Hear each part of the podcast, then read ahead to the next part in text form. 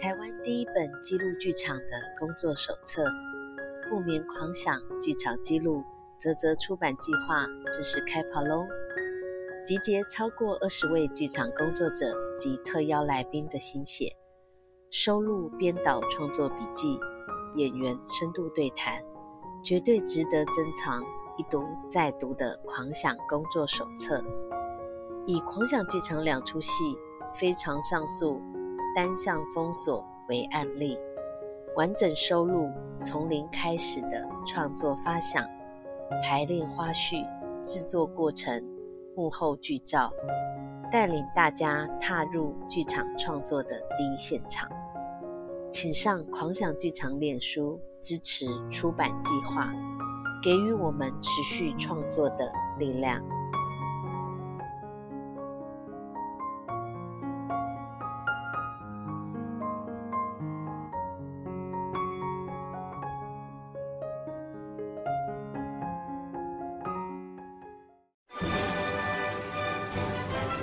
好狂，你好狂，狂聊天，一起狂聊生活中的大小事，一起狂聊生活中的大小事。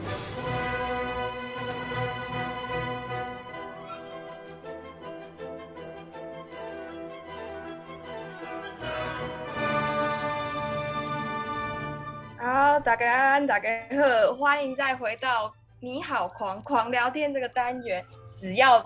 还没大学毕业，或者是这就是大家都会一定会有工作经验，在出社会之前一定都会有一些打工经验啊。打工经验其实从小到大都多少会有点，不论从你国小、国中还是高中，甚至到大学，都会有一些特殊的打工经验。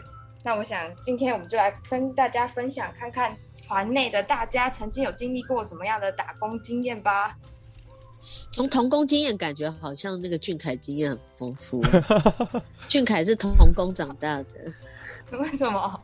因为想要童工，因为我我我自己不觉得那是童工哎，我觉得是因为爸爸妈妈不知道拿我们怎么办这样，嗯，只好把我们只好把我们带去工地这样。哦，对啊，然后带去工地，我觉得小我印象中小一好像上小学小一小二还没有那么。你不能做什么事情啊？但是大概可能四年级、五年级，就是大概你可以稍微搬一点东西的时候，他就带过去，他就会开始叫你搬东西，这样。对啊，就是 可以使用的时候。对啊，就是小四、小四、小五，可能就开始要搬什么搬那种推砖块的车啊，哦，要把那个要把砖块码码上去那个车子上面这样，然后码不好，码不好还会被骂这样。对啊。你有领到薪水吗？怎么可能会有薪水？他不 K 你，他不 K 你就他不 K 你就他不 K 你就那个零用钱啊，零头啊这样。妈妈咋扣啊？就就是妈妈咋扣啊？就是每天上学妈妈咋扣啊？大家大家是这样吗？我是不知道啊，我是觉得以前同学零用钱都相较起来，我可能比较幸福一点。对啊，我们好像过得比较爽。你们就是那个零用钱，你们是做的比我少，然后零用钱拿的比我还多的同学。那你上国中之后有叛逆吗？就是我不去了这样之类的。好像到国。好像国二、国三，好像到国三的时候就比较没有那么常去了，因为，嗯，对，因为可能也要考试干嘛的关系，就很多借口啊。哦，哦，对，然后，然后，然后他也可能觉得说啊，一方面是有借口嘛，一方面他也觉得说啊，算了算了，一直叫你去，到时候你又有借口说你考不好。哈哈哈哈哈！谁都考不好，是不是？对啊，就有借口可以说嘛。书读不好，就是因为去工作。对啊，就都被叫去叫去帮忙这样子。嗯嗯，对啊。哦。但但是应该是说，我自己对工作的印象就没有很好，所以我从小就有立志说，就是不想工作这样，或者是想要做一个不像工作的工作。嗯，真工作的工作，所以上所以上了大概要考高中的时候，我才去考复兴美工，因为考复兴美工，我觉得说，哎，画画好像可以当个画家，蛮不错的。嗯，就是他他不是那个，他不是，就是那时候认为说画画不是传统的工作，对，不是传统的工作，然后他也他也不是体力劳动，对，但殊不知后来才发现说做美术其实体力劳动更多，嗯。但对于工作这件事情，就是，但我还是有时候一开始去工，一开始去打工的时候，就是我的打工经验其实就是没有到很多元啦。我个人觉得我的经验没有到很多元，但但感觉好像该从事的都从事过了，什么服务业啊，然后餐饮业啊，就是大家打工经验基本上好像都会有餐饮业这一条，但我也有从事过。那餐饮业比较无聊，我们来问比较多元的。啊，餐饮业就是 餐饮业，餐饮业有有趣的事情啦。但是就是在座的大家应该就是基本上都有去餐饮业打工过的经验吧？没有啊，我就没有。没有，我就知道，因为俊凯的工作比较特殊。因为我就因为我知道我讨厌服务别人，所以我不想。你可能会被抽到那个客诉单。我我跟你讲，Sophie，我跟你说是真的。以前那个剧团，剧团我自己调卡称自己就是要去服务观众，真的就被观众客诉。所以我我我后来就再也不站前台。对，没有啦，应该俊凯他想要协调一些那个观众的一个座位的状况，但是结果可能协调状况观众反而不领情，这样还客诉俊凯。但我觉得有些客诉理由真的是很奇怪，就是。我也被客诉过，然后我也是在前台时候被客诉，然后他是没有指名道姓，但他是，但大家都知道在写我，就是他的他在我们的回馈单上面写说那个前台服务人员耳环过大，有失专业，这真的很好笑。我看不吉利，但那个耳环就没有没有很大，就客诉的原因其实蛮蛮奇妙的，就是没有办法很能理解到。他客诉的点到底是什么？像是耳环过大有失专业，那大家有被客诉过吗？大家有被客诉的经验吗？对啊，哎，陈彦哥，哦，两有？有啊有啊，我在因为我在麦当劳打工大概快三年，然后因为我都在那种就是大夜班，然后转早班这样子，然后然后大家知道就是麦当劳的早餐呢，基本上不卖鸡块的，然后也不卖沙拉这这类的东西。因为那都是午餐之后，就十点半之后的东西。嗯嗯，然后我们就有一个，就是我们有一阵子啊，推出那个班尼迪克大早餐，然后班尼迪克大早餐会有附一个小沙拉。嗯，然后就是那个只是大概可能两个月的限量时间这样期间，然后某一天呢，有一个就有之前有有一个类似中年男子，他就是长期都很爱点。那个班尼迪克大早餐的小沙拉，他就很喜欢配那个小沙拉这样。哇！然后某天就是那个班尼迪克大早餐已经没有了嘛，所以他就在，我就跟他讲说没有了，他要他的小沙拉。这样，他的小沙拉，对对对对对，然后我就说没有怎么讲，他就说我要我的沙拉，我要我的小沙拉交出来。我就说他就说明明明明明明就有这样子，他说他之前来都有，我就跟他说没有，就是已经过了就没有。昨天明明就有，对，就没有。然后后来就是说那好，就好笑是说那我就说真的，后来副理就出来说。哦，真的就是已经卖完了没有？然后他就说：“那你们有鸡块吗？”不好意思，早餐也没有卖鸡块。崩溃，他崩溃。然后他就说：“那你们为什么麦当劳什么都没有？”天哪！但当然这也不是我的错啦，只是就是常会遇到这种事情，比如说没有薯条，没有鸡块。不过你知道现在麦当劳早餐是有鸡块的了吗？对啊，对啊，就后来后来就是对啊，现在一个是这个客诉的人到处客诉吧，对不对？造成大家困扰，就把鸡块在早餐推出来。对啊，对啊，对啊，就会有这种情况。对啊，嗯嗯嗯嗯嗯。然后你长辈的客诉其实有时候都很呃，坦白讲，很很急性子啦。对啊，嗯，就是我现在马上就要。拍照，对对对，就这种，就这种，就是这种，对对对。然后我麦，我之前还有一个很有趣，是因为我麦当劳都会 rush，那 rush 就是因为常常会排队嘛，排到因为我麦当劳规定是几乎是五分钟你要出一个餐点啊，如果超过嗯。五分钟那个餐点基本上就会被等一下会有不好的记录啦，就是每、哦就是每一个店啊，每个店的它那个出餐的餐点的速度基本上是算每个店的烤鸡这样子。嗯，然后，因为我刚刚讲那个 rush 嘛，就是刚刚常常会排队，比如说过年过节啊，或者周末假日都会这样。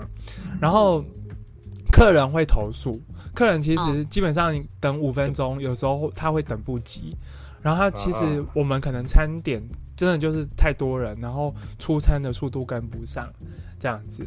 然后我有一次就是因为已经排很长了。然后我就跟我就那个来不及嘛，然后我就跟客人说、不好意思，因为我们人手真的不够，嘿，我就很大声的吼，我就很大声的 回出去，抱歉，我们人手真的是不够，没办法那么快这样子。然后 那个客人就说：“哎，你们就叫你们叫你们经理多请几个人呐、我就想说，我就想哇这个也这个也很饱，直接回你。对啊，我就想说，其实麦当劳一一年四季都在增人，然后其实很多人都不愿意去麦当劳工作。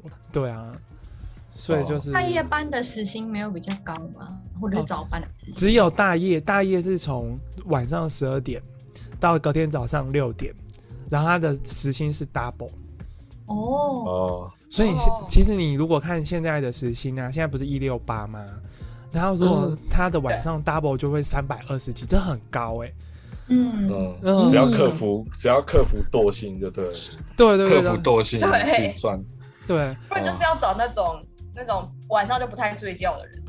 就是我们有、我们有一个大哥，他在麦当劳里面工作了二十几年，他就专门做大夜班，然后他哦白天在市场就是专门好像做类似会计文书之类的，然后所以他半夜的、啊，他半夜做二十，然后因为他要做很久了嘛，所以他的时薪他可以那时候可以到平均就三百多块了，可能现在可以调到四百多块一个小时哦。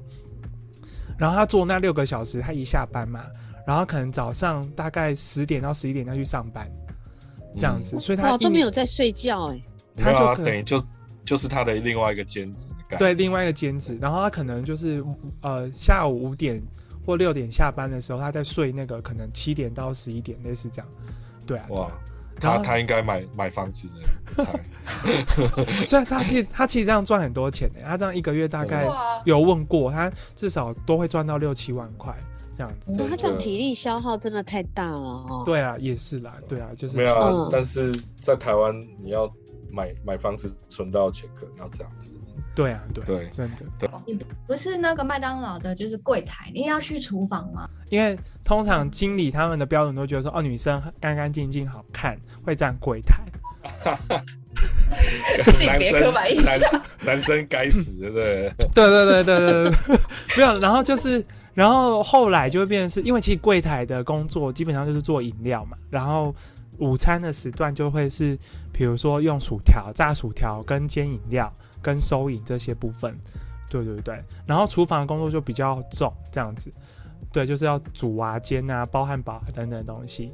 然后像我比较特别是，呃，就是我艺术行政这个这个身份啊，那时候去面试的时候，所以我们店经理就直接一开始把我放在柜台哦，他因为他觉得你是做做服务前台那种的，对对对对对对，哦，所以我大概过了半年之后才去厨房。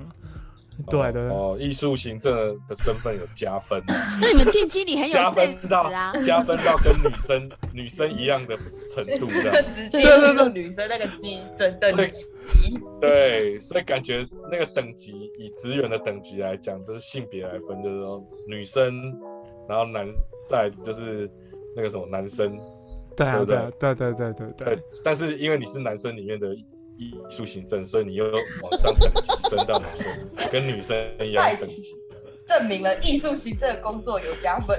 对，有加分有加分。是大家有误解，大家以为艺术行政是漂漂亮亮的站在柜台前面，对，没有，其实麦当劳它讲求，店经理之前有讲过，它讲求其实是亲和力。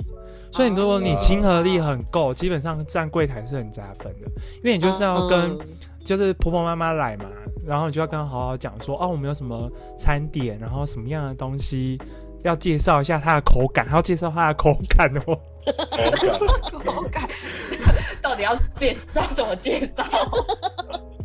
我好好奇要怎么介绍口感。口感就比如说，比如说什么猪肉满福宝加蛋啊，跟猪肉满福宝没有加蛋，它是不是 多加了蛋？没有蛋的味道。啊，或是会不会让那个饼皮比较湿润，或者怎么样的？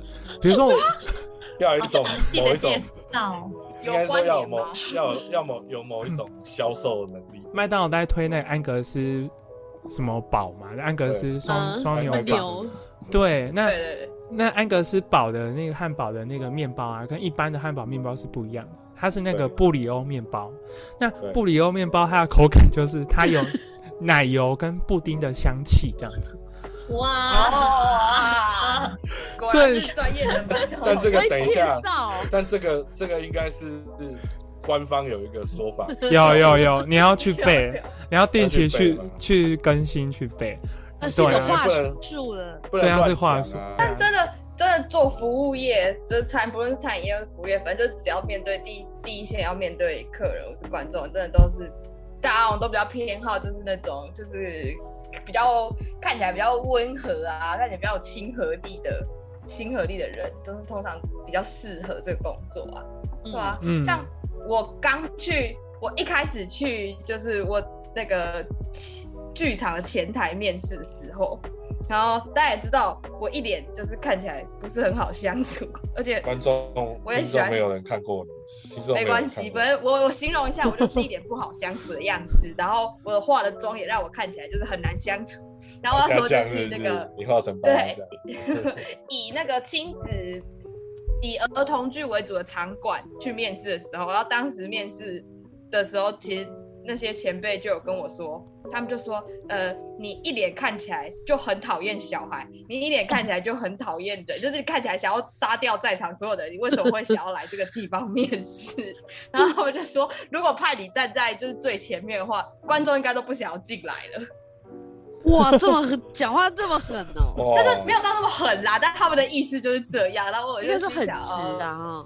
对，就比较直接，但我觉得就是，我就很明白跟他讲，他们就问我说：“你你喜欢小孩吗？”然后我就愣了一下，他们说：“没关系，不喜欢也可以说不喜欢。”我就说：“我我喜欢乖小孩，就是不乖的小孩我就不喜欢。”谁不喜欢乖小孩？真废话，谁没有啊？有些人连小孩都讨厌，他就只是讨厌小孩。而且其实我们有很多前台服务人员，其实都很讨厌小孩，但我们还是在就是以儿童剧为主的场馆工作。为什么？因为我们就只是要赚钱。因为我们根本就不喜欢小孩，我们只是表现的我们好像很喜欢小孩一样。就是我们有，就是有些人还是可以展现他的亲和力啊。但是我有时候就是会看起来就是一脸好像很不欢迎大家的样子。但其实我还是会表现出一些，就是我还是会用我的语气，就是让应该是你的给大家一些和善，应该是你的表情管理有问题啦。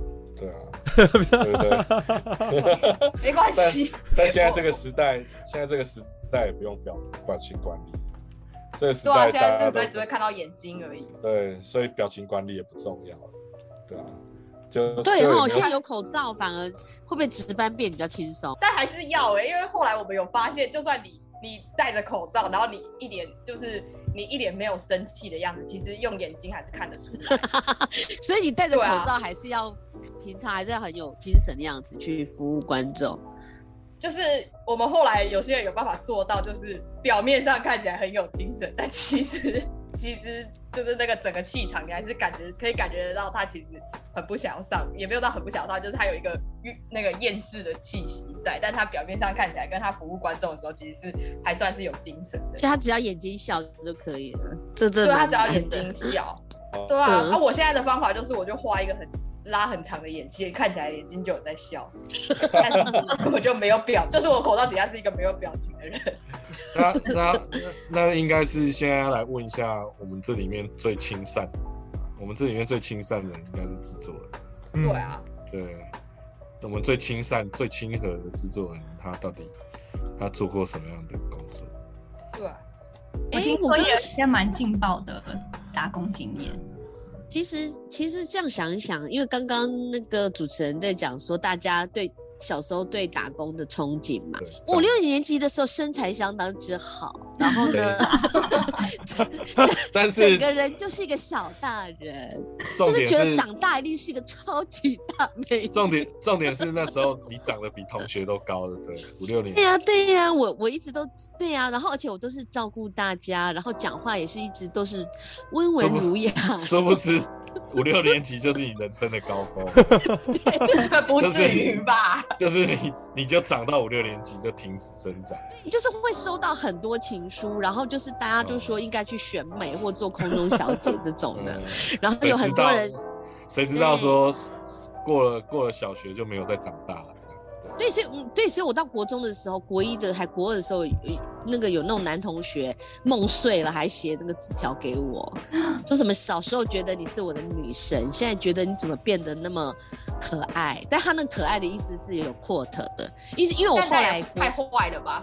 因为我后来国中就他 好伤人哎！没有制作人他没有呃制作人这种状况就是那种童心童心没有长好，对对对对对对。童心很好看，小时候很好看呢，然后长大哎、可是可是童心是没有没有，可是童心是你小时候你看他，他就是一个儿童，可是我小时候不像儿童，我就是像一个、像一个大人，，对对对我五六年级的时候就有人那个邮差觉得我是高中生了，嗯，就是以为我是个高中生，他就是就是我的气质啊、讲话啦，然后他就是长太快啊，就长太快啊。对，谁殊不知，然后后来就变成，就是现在变成一个非常，后来就变得可爱化，然后我整个人的个性也扭曲了，就变所以，成所以，这告诉我们不能揠揠苗助长，对不对？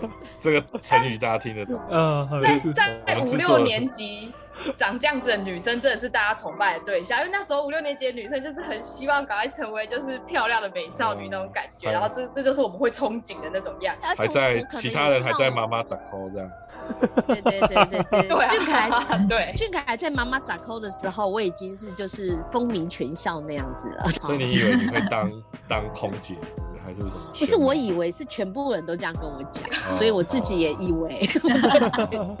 当不成空姐还是可以当地勤啊，对不对？呃，就是地勤可能也很难 当。地勤。好，然后呢？好，总之呢，我就是我的声音从小听起来就很像大人，所以呢，我很小就做那个打工，就是去做那个跟声音有关的打工。像我之前就是，我大概人生第一份打工是高中的时候，然后那时候就是呃，就是那种补习班，大概是高二跟高三，而且我是被延揽的啦，被延揽就是说，因为很棒，所以就被延揽去哦，不是声音，是因为呃，就是他们要找一些学校的那种，就是同学们都认识的，就是打好学生 KOL 啦，KOL 那种。哦，当时的 KOL，打好就学生学校风云人物这样子对啊找好。学生去打电话啦，叫人家来补习。对，然后告诉别人说，哎、我是瑞兰，然后我现在在这里补习班上上课，你要不要跟我一起上课？哦，原哦，就是我小时候是没有网络，我网络是大概是反正就很晚很晚才有的，所以那时候就是都就是电话，然后就是靠人与人之间的连接。对，然后我印象中很深刻，就是我补习班其实打招生也是打了好一两年吧，嗯。然后就是那时候就是都会接受话术啊，就是他他就会有一个说，呃，当你打电话给某一个人，然后他回复你一个答案的时候，那如果他回复对应这样？对，他会给你给你 A B C 答案，如果他给你回复的是 A 答案，然后你接下去可以怎么讲？那如果他回复你是 B 答案，那你要怎么讲？就是，所以就是有个套路这样子，然后那个补习班的那个有点像是 training 我们的人，他就很详细讲一次。那讲完之后还要叫战，就是试打看，就是有点像跟我们说先做训练，然后最后我就实际打这样子。嗯，嗯对，然后诈骗打的集团一样。没错没 错，那时候没有诈骗，所以那时候大部分的行销工作都是用电话。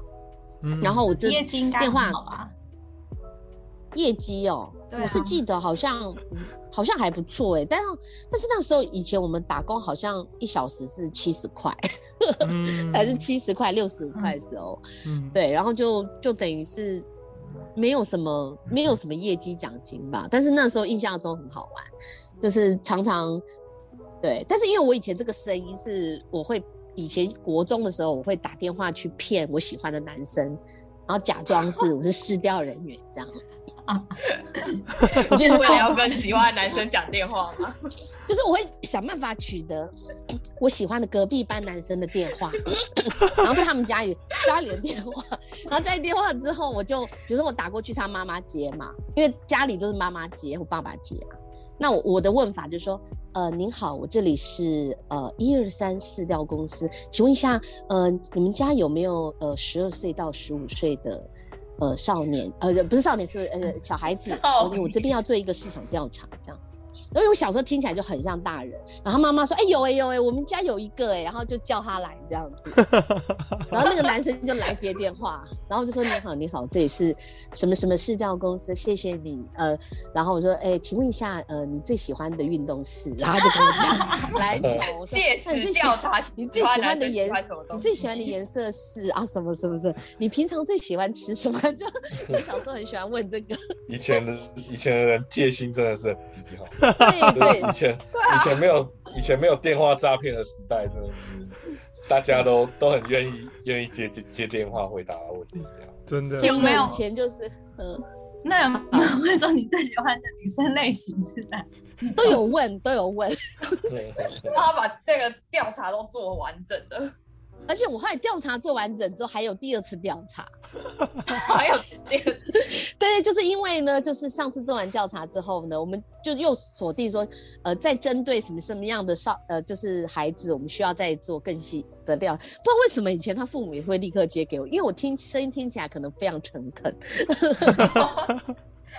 而且这件事要确保，就他们家只有一个男生，因为如果有两个，然后他们如果岁数差不多，搞不好会是另外一个，就可能他的哥哥或者弟弟。因为我记得我打听的很清楚，可能要锁定一个，就是我好像有锁定一个什么东西。哦，对，然后这个印象很深刻。可是后来我跟那个男生后来认识了，后来我有跟他讲这件事。